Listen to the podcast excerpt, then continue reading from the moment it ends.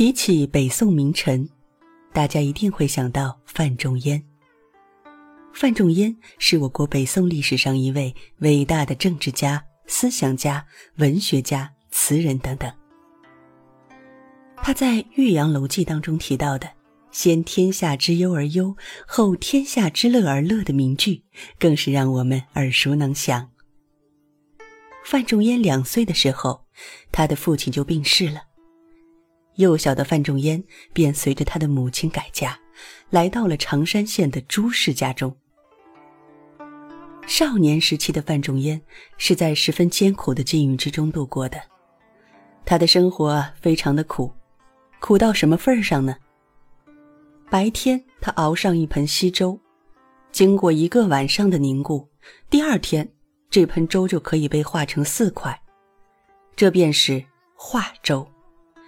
他呢，早晚各取两块用来食用，而下饭菜就是地里自然生长的野菜。他把这些野菜弄碎，再拌上油盐就餐，这便是断鸡。少年时期的范仲淹，便是过着这样化粥断鸡的清苦生活。而这个成语故事，也正是因为范仲淹这样的经历而来的。但是。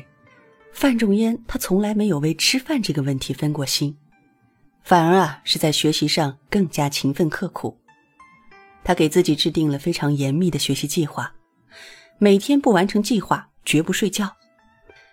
在严寒的冬夜里，每当他学习感到疲倦时，他就用冷水洗脸提提神儿。学习环境虽然非常艰苦，可是范仲淹从来没有叫过一声苦。